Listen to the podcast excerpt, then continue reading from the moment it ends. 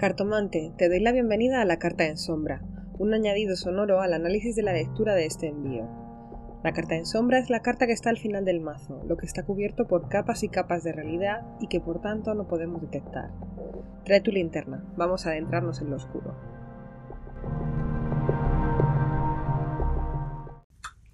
En esta edición tardía de los 78 maníacos, el tema general son los encuentros. La tirada, que se llama manta protectora, nos ayuda a conservar y proteger nuestra energía de influencias externas y nos propone herramientas para gestionar interacciones que nos drenan.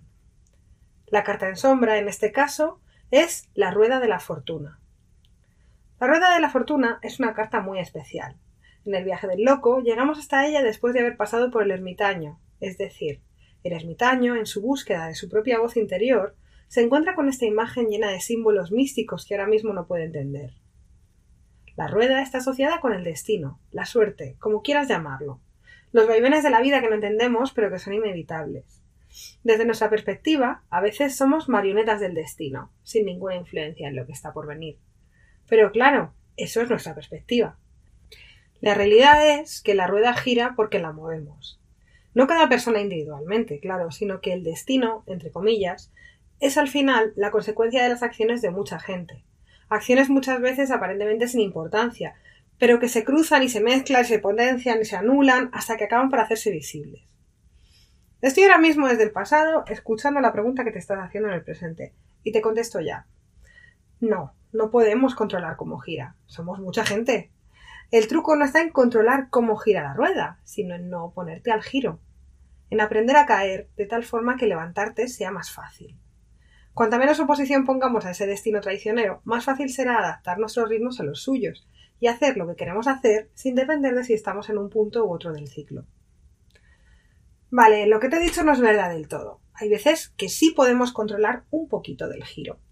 La rueda no solo es el destino o la suerte, así en mayúscula, sino que también representa los destinos pequeñitos, a tu suerte, sea buena o mala.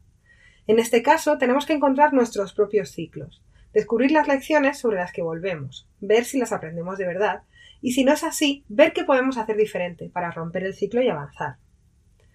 Cuando ponemos límites, a veces caemos en estos laberintos, en lugares comunes de los que cuesta mucho salir. Con ciertas personas, poner según qué límites es muy desgastante, y como consume tanta energía, a veces lo damos por imposible y cedemos. Esto no tiene por qué ser así. Tienes derecho a que tu espacio, vital, emocional, se respete y se valore, y buscar formas de conseguir eso nunca es la pérdida de tiempo que a veces nos parece. Tenlo en cuenta. Por tanto, este invierno, el entorno te está recordando tres cosas. Que lo que está fuera de tu control pasará y que un día te levantarás y se habrá ido y su lugar lo ocupará otra cosa y volveremos a empezar. Que lo que está en tu control puedes hacer que pare. Bueno, más que pare, que avance o que cambie de rumbo, pero para eso tienes que hacer algo diferente a lo que has hecho hasta ahora. Y por último, que, como una piedra que lanzas en un lago, los cambios que hagas en tu realidad harán olas que se propagarán mucho más de lo que pensabas, hasta afectar de una forma casi imperceptible al movimiento de la rueda. Buena suerte con esto. Te espero al otro lado.